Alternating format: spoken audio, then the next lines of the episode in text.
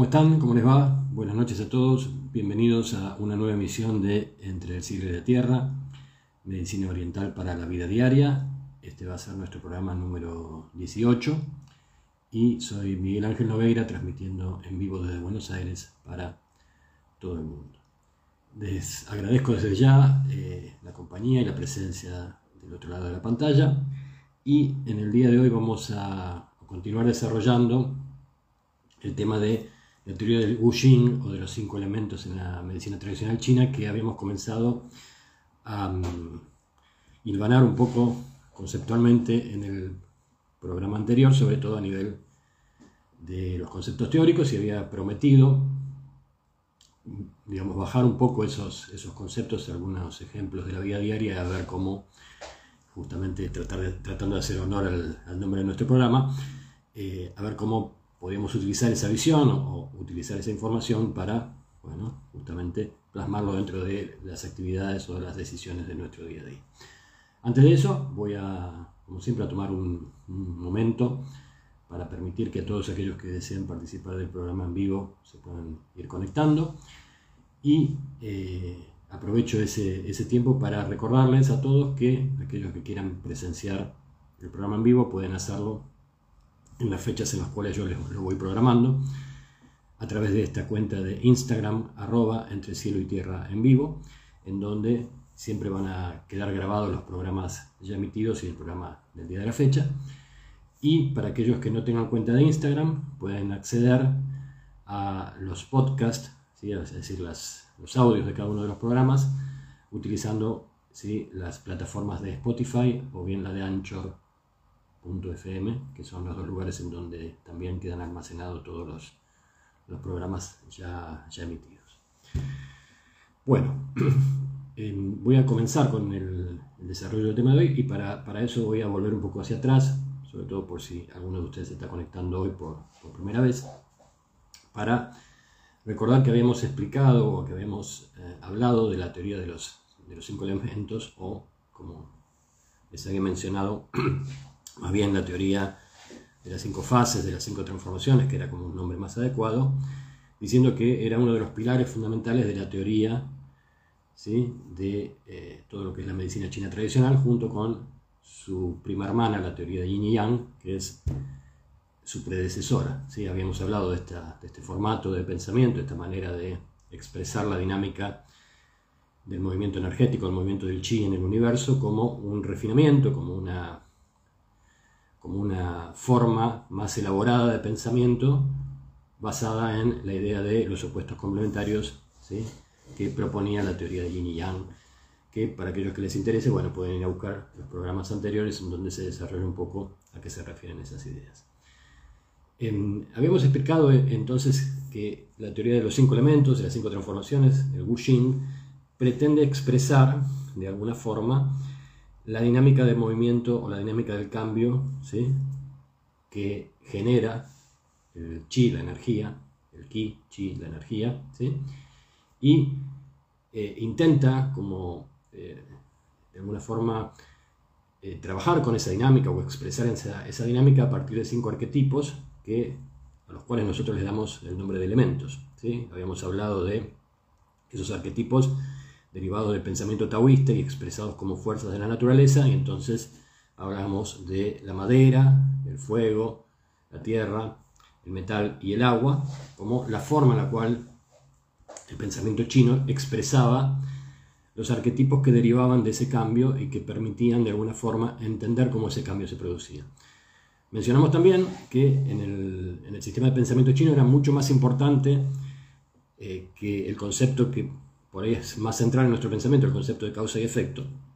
Para ellos era como más importante eh, el concepto de orden, es decir, era más básico el concepto de orden, ya que entender el orden permitía entender la progresión, ¿sí? en las cuales las cosas se iban sucediendo y por ende eso permitía entender el orden en, que las cosas pasaban, permitía de alguna manera hacer una predicción o trabajar a futuro, ¿sí? por un lado comprender el pasado y por otro lado comprendiendo el pasado trabajar a futuro sobre cualquier aspecto de la realidad. ¿sí? Era importante en esto, y lo vuelvo a remarcar, el entender que esta idea de las cinco transformaciones o las cinco fases, nosotros la estamos tomando en este momento en relación a la salud o en relación a los procesos de sanación o en relación a los procesos médicos o la teoría de base de la medicina tradicional china, pero que es una idea que en realidad es una idea filosófica y que se puede expresar y se puede aplicar a cualquier aspecto de la vida humana y a cualquier, digamos, eh, aspecto en donde estén involucradas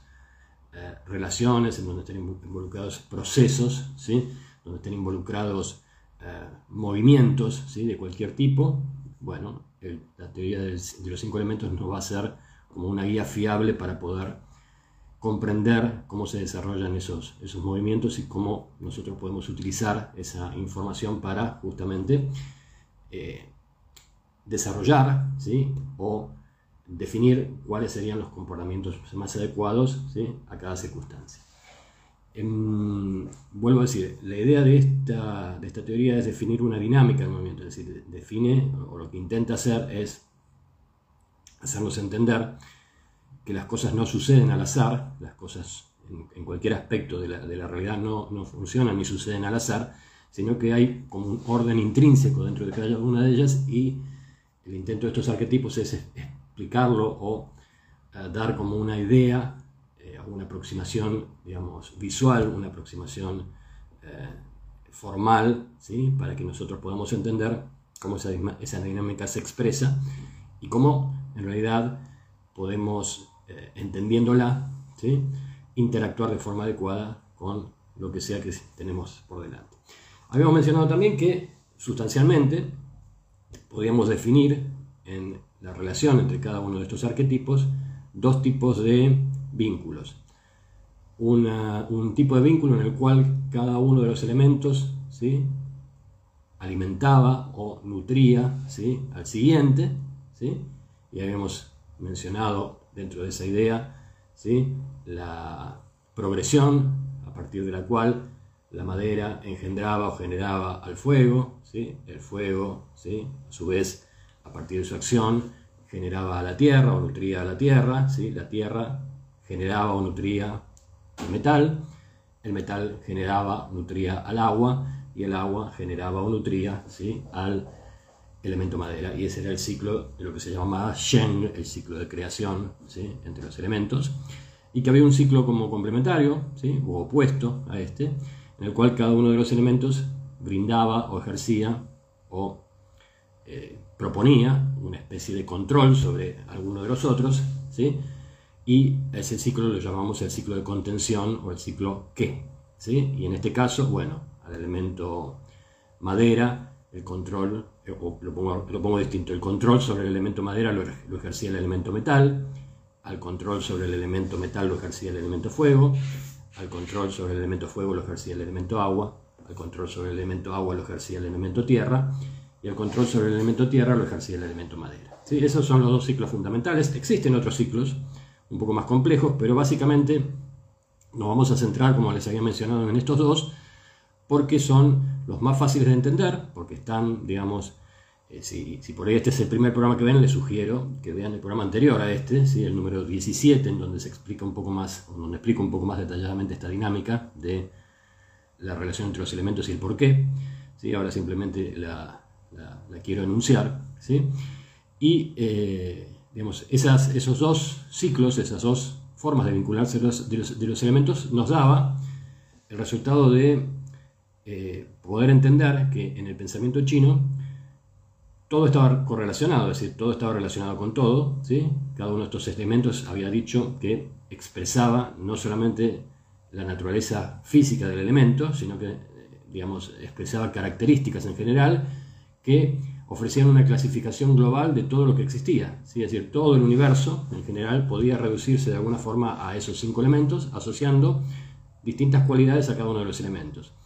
Y por ende, les había dicho que los colores, los sonidos, eh, zonas del cuerpo, órganos, em, direcciones cardinales, em, eh, olores, sabores, ¿sí? momentos.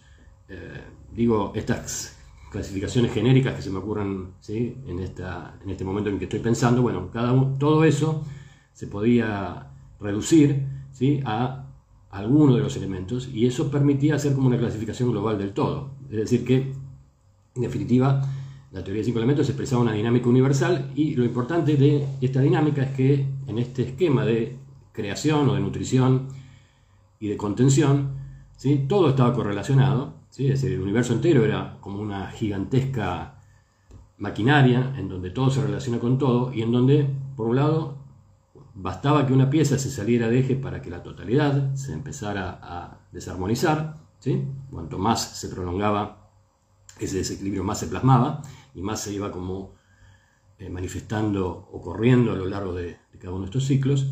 Y por el otro lado también, eh, habíamos dicho, bueno, la parte, bueno, la parte positiva era que también con un breve cambio, con un pequeño cambio, un pequeño ajuste que llevara al sistema a un punto de mayor equilibrio, ese equilibrio también, así como se transmitía el desequilibrio, el equilibrio también se propagaba rápidamente y se generaba como una nueva realidad más ordenada, ¿sí?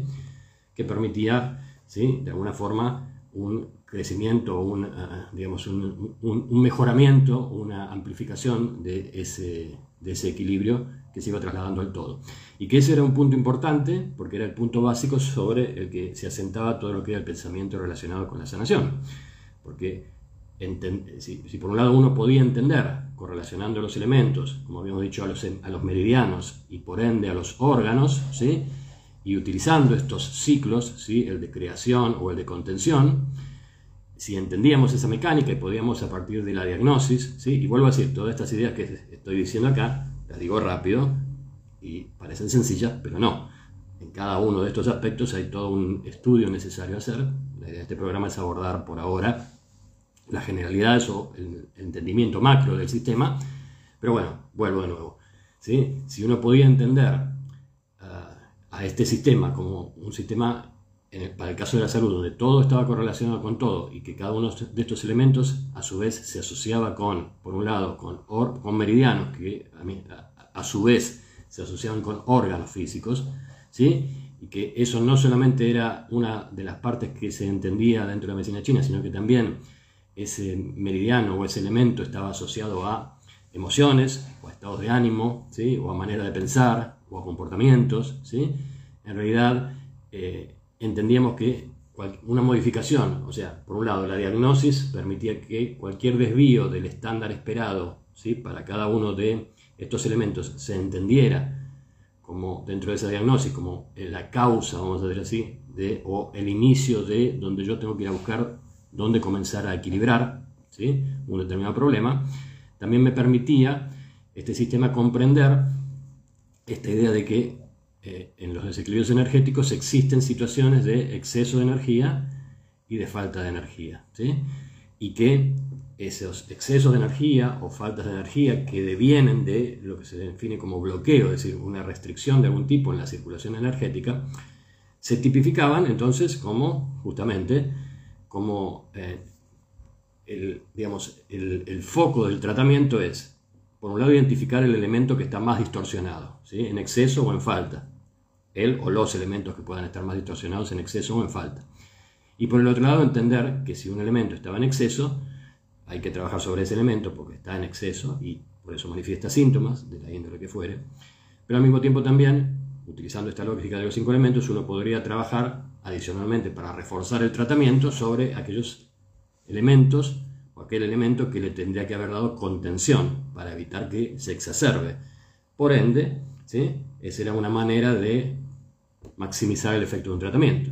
Si encontramos la situación opuesta, que era un meridiano, ¿sí? o un elemento o un órgano con un déficit energético, generando sintomatología asociada a déficit de energía, uno trabaja sobre ese órgano porque es órgano meridiano, elemento, vuelvo a decir, son como categorías ascendentes. ¿sí? Primero el órgano físico, como algo más macro el meridiano, como algo más macro el elemento todavía. Y uno trabaja directamente sobre ese porque es aquel que está manifestando la mayor sintomatología, pero al mismo tiempo, si es una situación de déficit de energía, habría que estar trabajando sobre el elemento que debía alimentar ¿sí? a este otro, es decir, el que le daba nutrición porque no estaba cumpliendo su función. Y esto era también como, una, como maximizar o como mejorar todavía o como amplificar la idea del tratamiento. ¿sí? Y la idea final en realidad sería que uno debería, en mayor o menor medida, ¿sí? ajustar todos los elementos, por ende todos los meridianos, ¿sí? por ende afectar a todos los órganos con mayor o menor precisión, ¿sí? para hacer un tratamiento de lo que se llamaría un reequilibrio global. Eso es lo que hace un acupunturista, es lo que hace un digitopunturista cuando elige determinados puntos para trabajar. Trabaja puntos asociados a la sintomatología directa, ¿sí? trabaja puntos asociados a el exceso o falta de energía para regular, ¿sí? y trabaja puntos de reequilibrio general, como una forma de trabajar ¿sí? lo más directo posible sobre la sintomatología manifestada, pero también indirectamente sobre todo el resto de lo que acompaña al sistema, entendiendo que, como les decía hace un ratito, un desequilibrio en una parte es un desequilibrio en el todo y por ende ¿sí? hay que ajustar en mayor o menor medida a la totalidad de los meridianos o de los órganos. Entonces, en alguna forma, a veces cuando tenemos que explicar de manera gráfica es como afinar una guitarra. ¿sí? Uno no afina una única cuerda, sino que afina una, cuerda en relación a el sonido, o sea, la afina en relación a un sonido específico, pero también hace esa afinación en función del resto de las cuerdas. ¿sí? Un poco así es como trabaja la medicina tradicional china utilizando entonces la teoría de cinco elementos para trabajar a nivel salud. ¿sí? Esto es verdaderamente complejo, ¿sí? vuelvo a decir, eh, la idea es explicarles para aquellos que por ahí recién se están acercando un poco a esta, esta información, cómo es el panorama macro. Y obviamente hay un montón de cosas que hay que manejar, utilizar y aprender, y por eso el desarrollo, la comprensión de todo lo que es el sistema de la medicina tradicional china, como podría ser para el caso también de la ayurvédica o la medicina tailandesa o la japonesa en particular, nos puede llevar toda una vida para dominar los, múltiples aspectos que abarca todo esto que estoy resumiendo en cinco minutos de charla. ¿Sí? Pero más allá de eso creo que es comprensible el modelo, o sea, lo que me interesa por ahora o para ahora es transmitirles a ustedes cómo funciona el modelo global en la medida de que eh, mi relato pueda servir o ayudar a ustedes a entender un poco más de cómo es todo este, este, este mecanismo de trabajo o este mecanismo de pensamiento.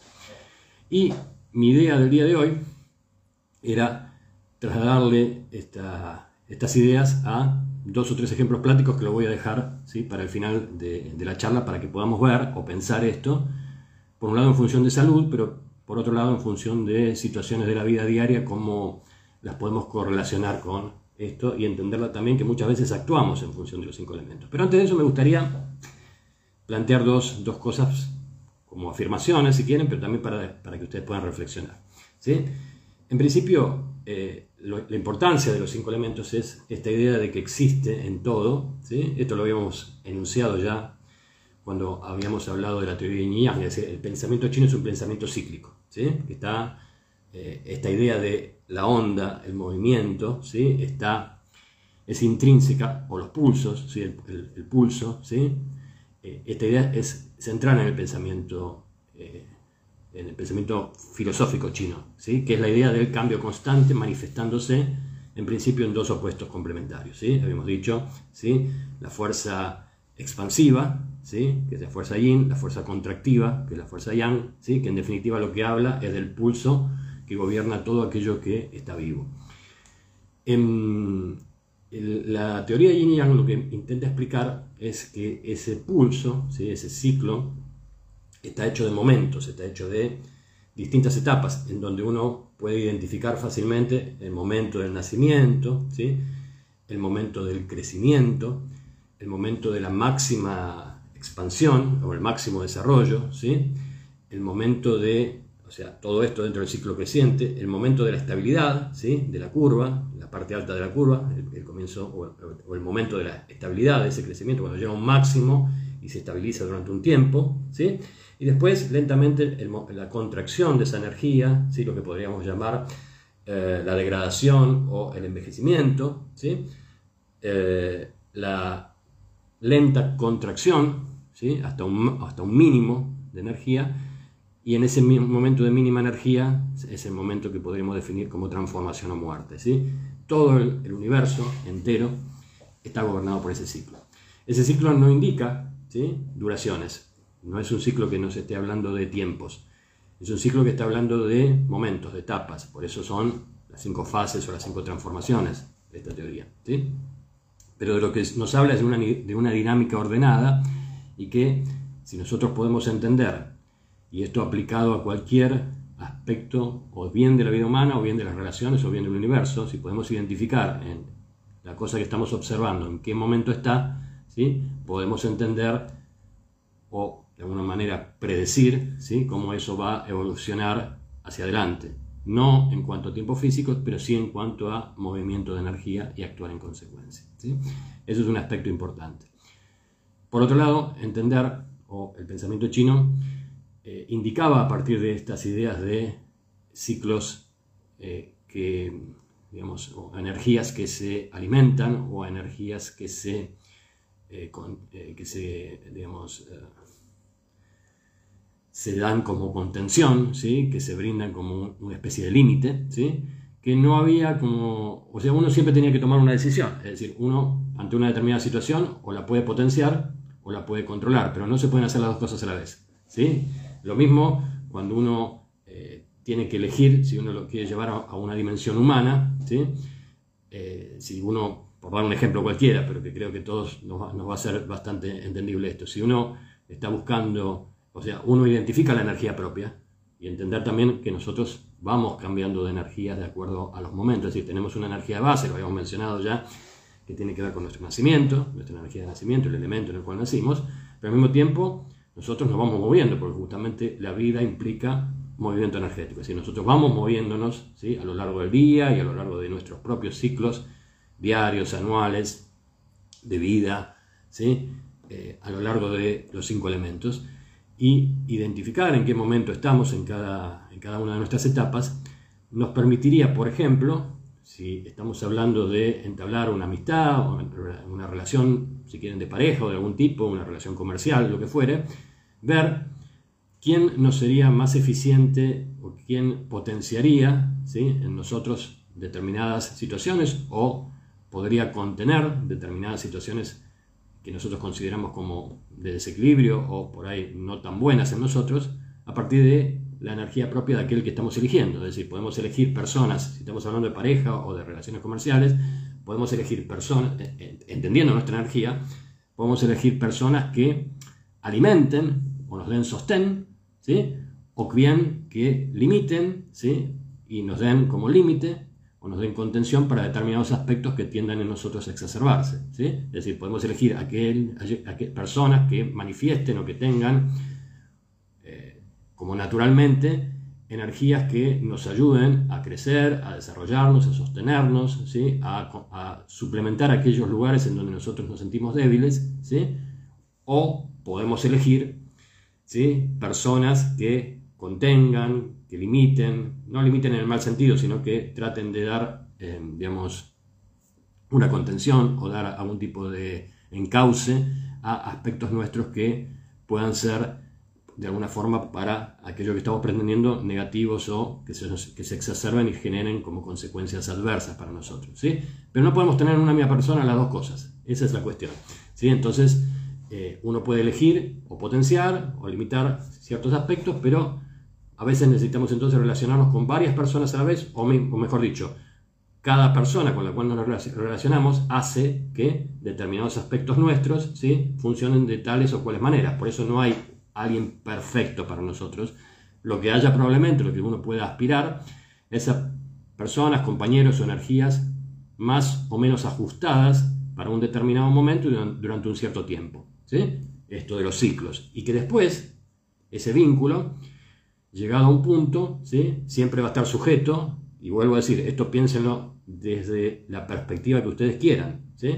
Ese ciclo es inevitable transitarlo, e inevitablemente en algún punto, es decir, vamos a tener ¿sí? el ascenso, ¿sí? el, ascenso de la energía, la potenciación de la energía, la potenciación de ese vínculo, el principio del desgaste, el mayor digamos, desarrollo del desgaste o la decadencia de ese vínculo hasta que necesariamente llegue ese vínculo a un mínimo y requiera una transformación que afecte o que afecte a las, dos, a las dos energías o a las dos personas. Eso es importante entenderlo porque con mayor o menor velocidad, con mayor o menor tiempo de desarrollo, eso se va a dar en todo y el universo funciona de esa forma. Entonces, por un lado habíamos dicho, o yo lo había marcado en otra, en otra, en otra charla, que eso hacía que En el pensamiento chino no existía el concepto de muerte como final, sino que existía el concepto de muerte como necesidad de transformación, necesidad de cambio para ambas partes, ¿sí? para aquellos opuestos complementarios que se están vinculando.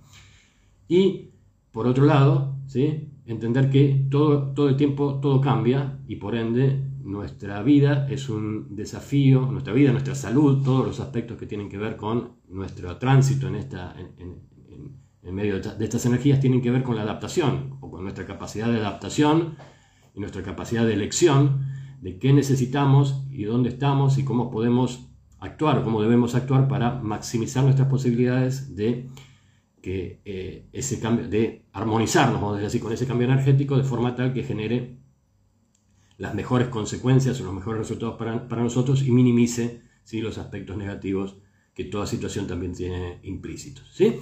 Bueno, esto como idea general. Voy a, dar dos o tres ejemplos ¿sí? como ideas. Eh, espero que no sean muy complejos de entender, voy a tratar de simplificarlos al máximo para entender cómo la dinámica de cinco elementos uno la puede entender o aplicar a la vida diaria. ¿sí? Entonces, voy a plantear como la idea de una situación, imagínense una situación, eh, vamos a ponerle este, este rótulo, una situación de violencia, ¿sí? que uno tenga que atravesar. En el sistema ¿sí? de, los cinco elementos, las situaciones de, violencia, de ira, de enojo, de frustración, todo aquello que implique esa, esa, calidad de emoción moviéndose, están asociados al elemento madera. ¿sí?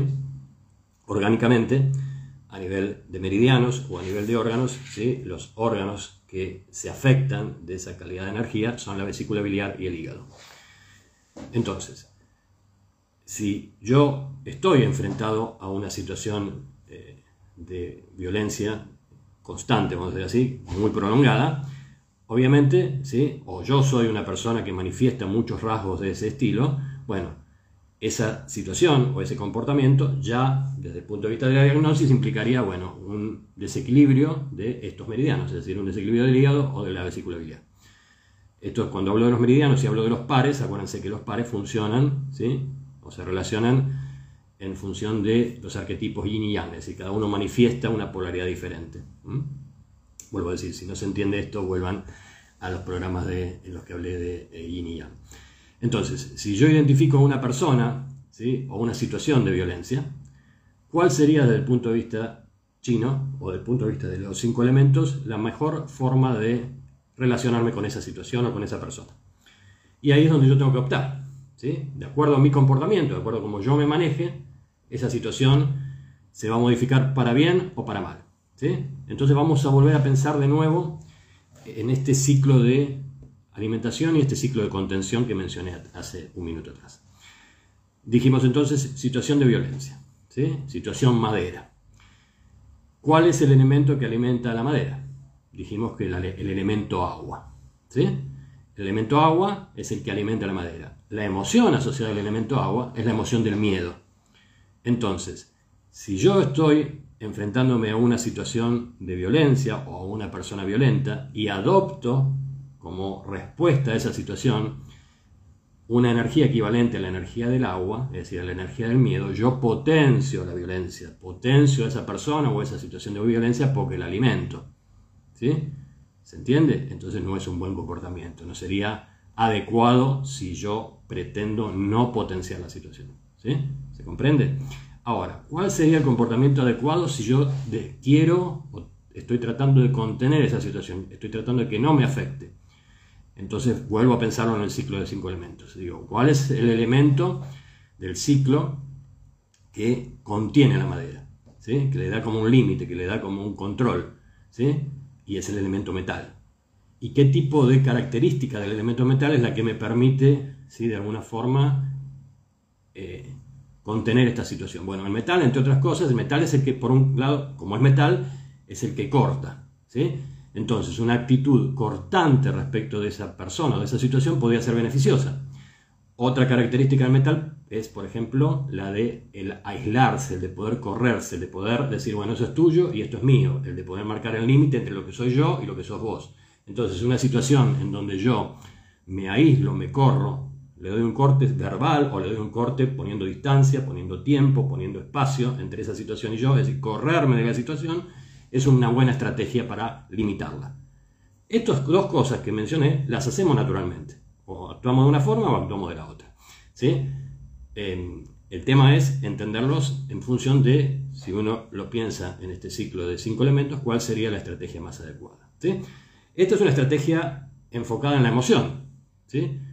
Imagínense que en lugar de estar hablando de esto, es decir, que es una situación, como les decía, de la vida diaria, ¿sí?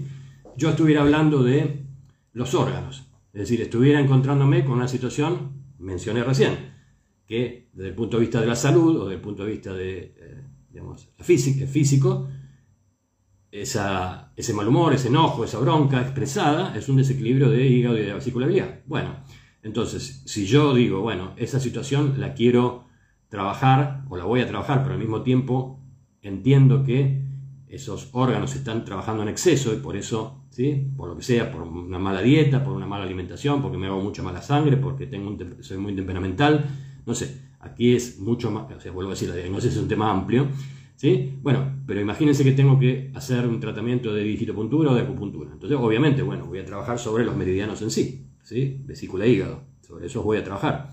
Si conozco puntos, voy a tener puntos asociados o que me van a ayudar a minimizar las manifestaciones de desequilibrio de esos meridianos. Y yo podría decir, bueno, esta es una situación en donde se requiere control o se requiere límite. Y entonces iría a trabajar los meridianos asociados, como mencionamos recién, al elemento metal, que son el pulmón y el intestino grueso. Por ejemplo, si es que, mi, por ejemplo, mi hígado está sobrecargado, es decir, porque yo tengo una dieta mala, como mucho frito, como eh, eh, mucho alcohol, consumo muchos medicamentos o con algún tipo de droga legal o ilegal, ¿sí? como que tengo comportamientos de tipo adictivos que afectan a la funcionalidad del hígado, que es justamente desintoxicar, ¿sí? y no está pudiendo por una degradación de esa función hacer ese trabajo, bueno, ayudo, por ejemplo, a esa desintoxicación trabajando meridiano de intestino grueso, que también es otro órgano de desintoxicación, pero que está asociado al elemento metal. Y con eso potencio ¿sí? la posibilidad de que mi hígado funcione mejor.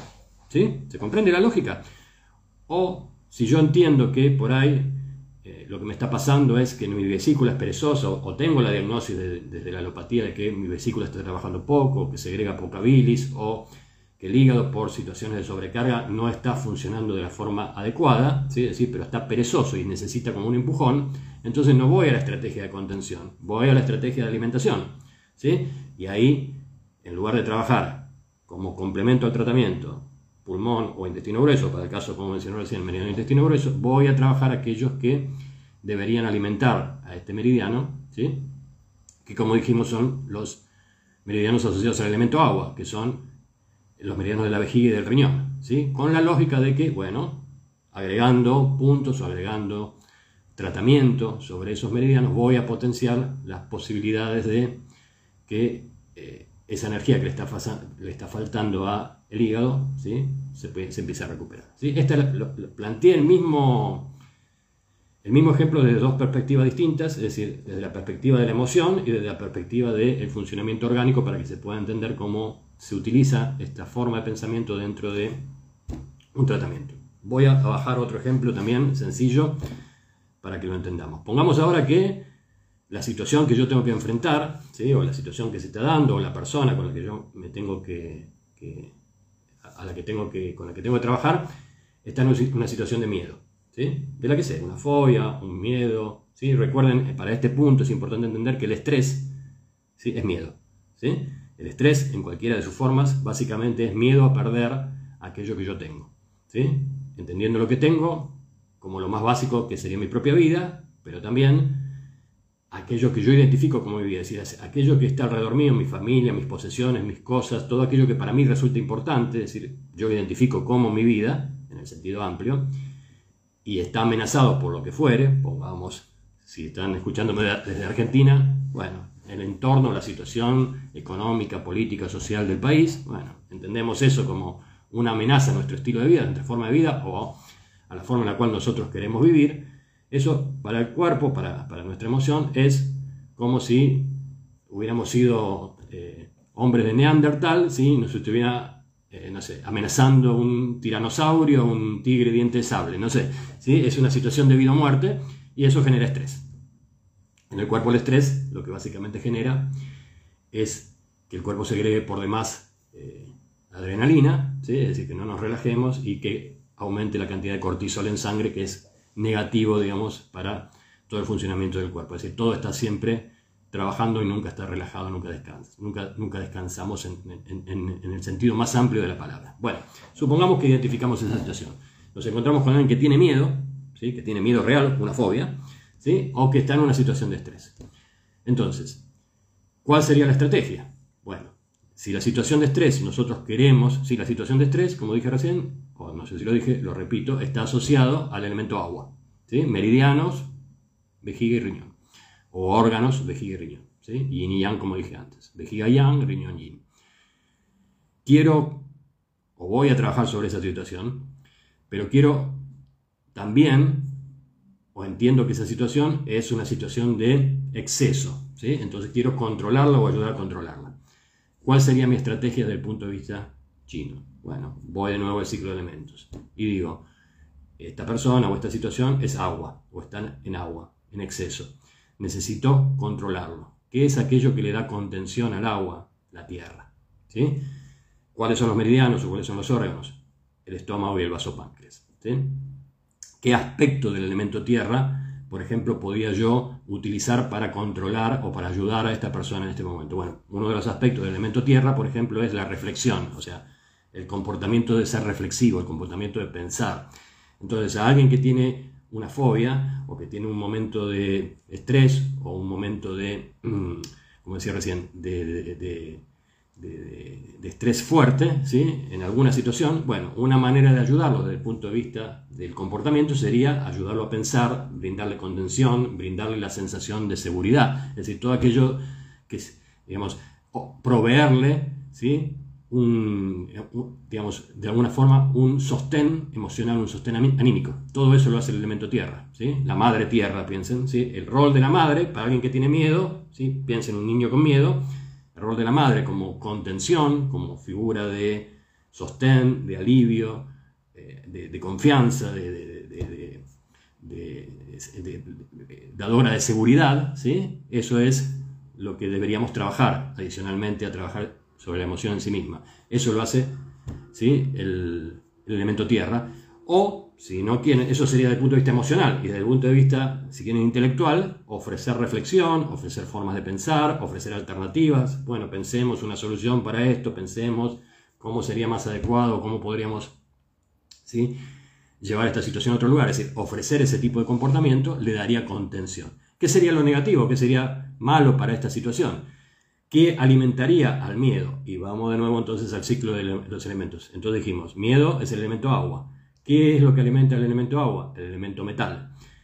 Y esas características del metal que eran buenas para trabajar la violencia, es decir, esto de alejarse, de cortar, de como generar una separación entre nosotros y la persona, sería contraproducente en este caso del miedo. Entonces, si desarrollamos ese comportamiento, nos paramos en ese tipo de, de acción o ese tipo de comportamiento, ¿sí? ese va a ser contraproducente porque lo único que va a hacer es alimentar el miedo. ¿sí?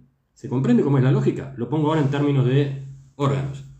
Dije antes, el agua, ¿sí? por ejemplo, tiene que ver con, para que sea sencillo, dolores lumbares. ¿sí? Zona de, agua es la zona lumbar, la zona ¿sí?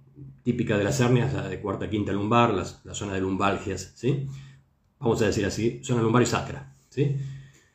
podría eh, manifestarse en la persona el dolor ahí y quizás ¿sí? eso sea el fruto del estrés que está viviendo la persona.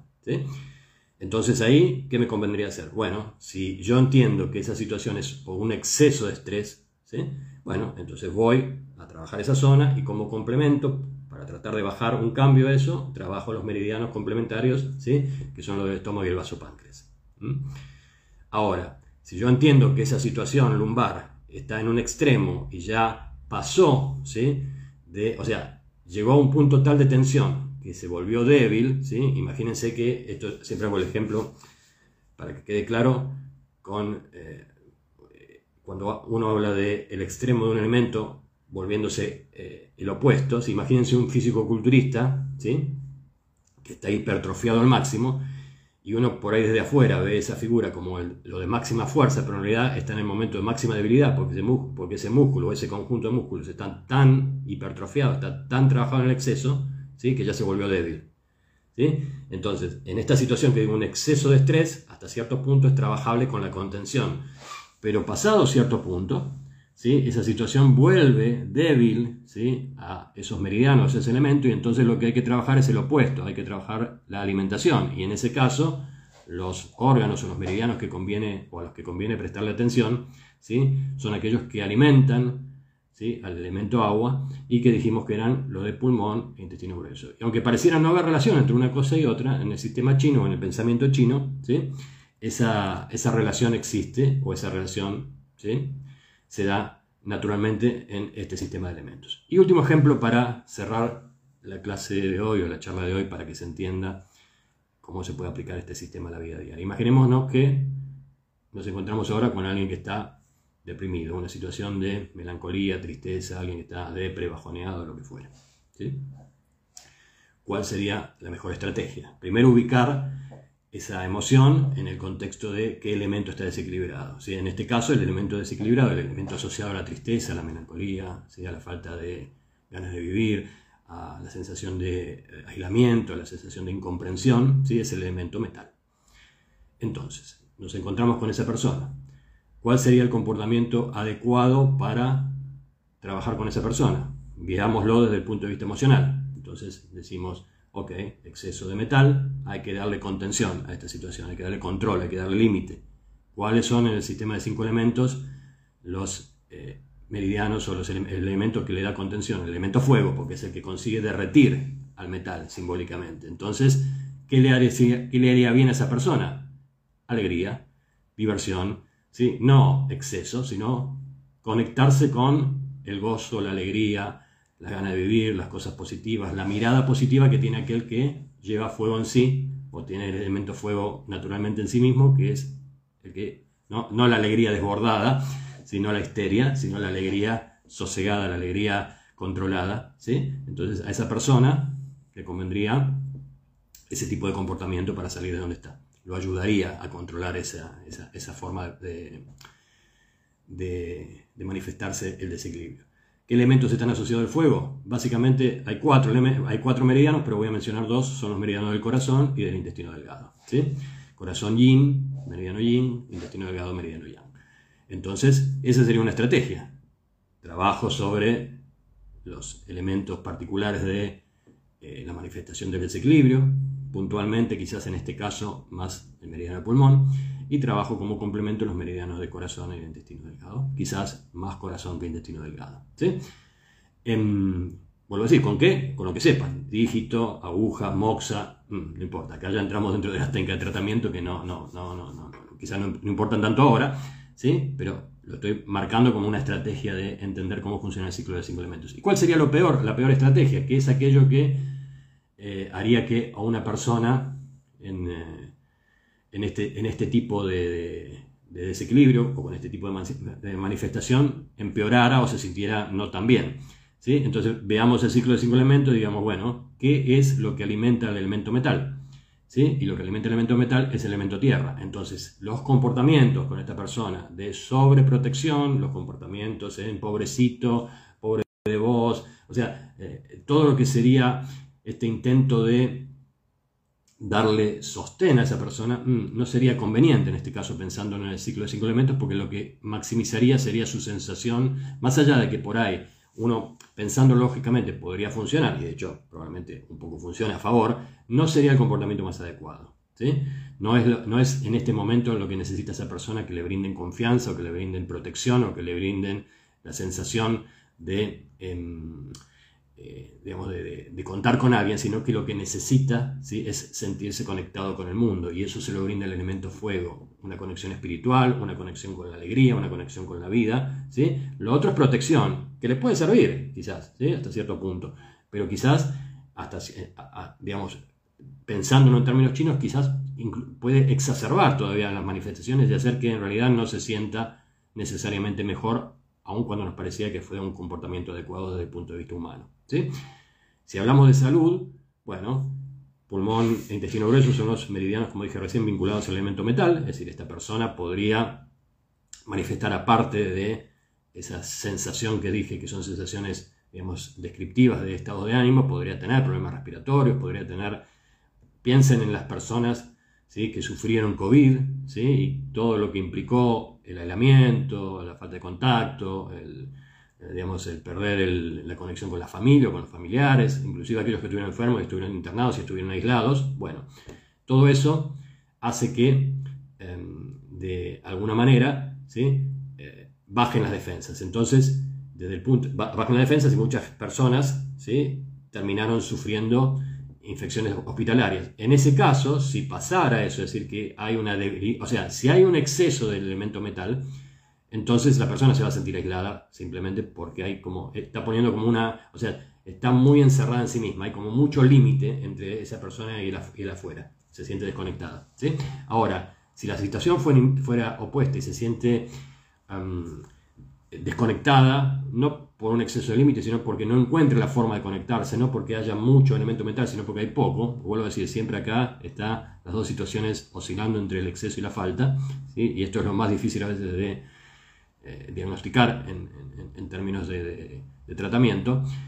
Y supongamos que en este caso, si la consecuencia de esa situación hubiera una consecuencia física, que es una enfermedad, una consecuencia fisiológica, si quieren que es un, déficit respiratorio, o bien eh, estar en un, estado de debilidad tal que eh, emocionalmente se nos bajan las defensas o decodificamos eso que pasa como un bajón de defensas, entonces sí sería conveniente trabajar aquello que alimenta el metal, que es el elemento tierra. Y que en particular, dentro del elemento tierra, el, más importante de los dos, el elemento tierra es estómago, vasopáncreas, es el vasopáncreas, porque vasopáncreas, meridiano chino, vasopáncreas es el que está asociado directamente a nuestro sistema inmunitario, es aquel que lo refuerza. ¿sí? Entonces, mostré estos tres ejemplos, muy así sencillos y rápidos, la vida es más compleja que esto, ¿sí? somos más complejos y tenemos muchas veces síntomas múltiples conviviendo al mismo tiempo, porque vuelvo a decir, basta que una parte esté fuera de lugar para que la totalidad esté fuera de lugar, y cuanto más tiempo pasa, más nos vamos desequilibrando globalmente y es mucho más difícil volver a, la armonía general, aunque iniciar un cambio positivo siempre es fácil, una vez que uno aborda el, tratamiento correcto o por lo menos lo comienza. ¿sí? Quería mostrar con estos tres ejemplos cómo funciona, cómo podemos entender el, sistema de los cinco elementos de Wu aplicado a la vida diaria o, si quieren así, a la diagnosis en cuanto a la salud. ¿sí? Fíjense que la lógica para los dos es la misma, simplemente es qué aspectos de cada uno de los elementos ¿sí? vamos tomando para entender cuál sería nuestro comportamiento más lógico desde el punto de vista de la perspectiva china, entendiendo que hay siempre estas dos posibilidades de alimentar o de contener y de que existe una progresión lógica y una relación entre cada uno de los elementos entre sí.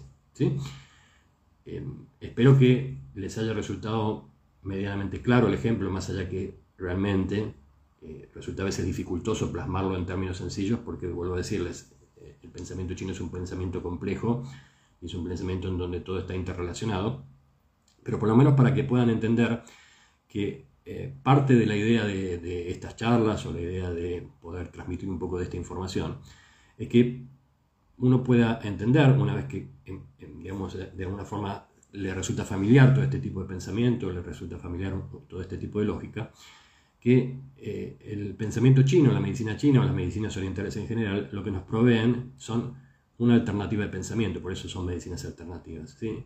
al mismo tiempo uno podría decir que son complementarias, es decir, nosotros no renunciamos a nuestra lógica tradicional, ¿sí? Pero muchas veces ante una determinada situación uno puede plantearse, bueno, ¿qué haría yo desde mi punto de vista de lógica occidental?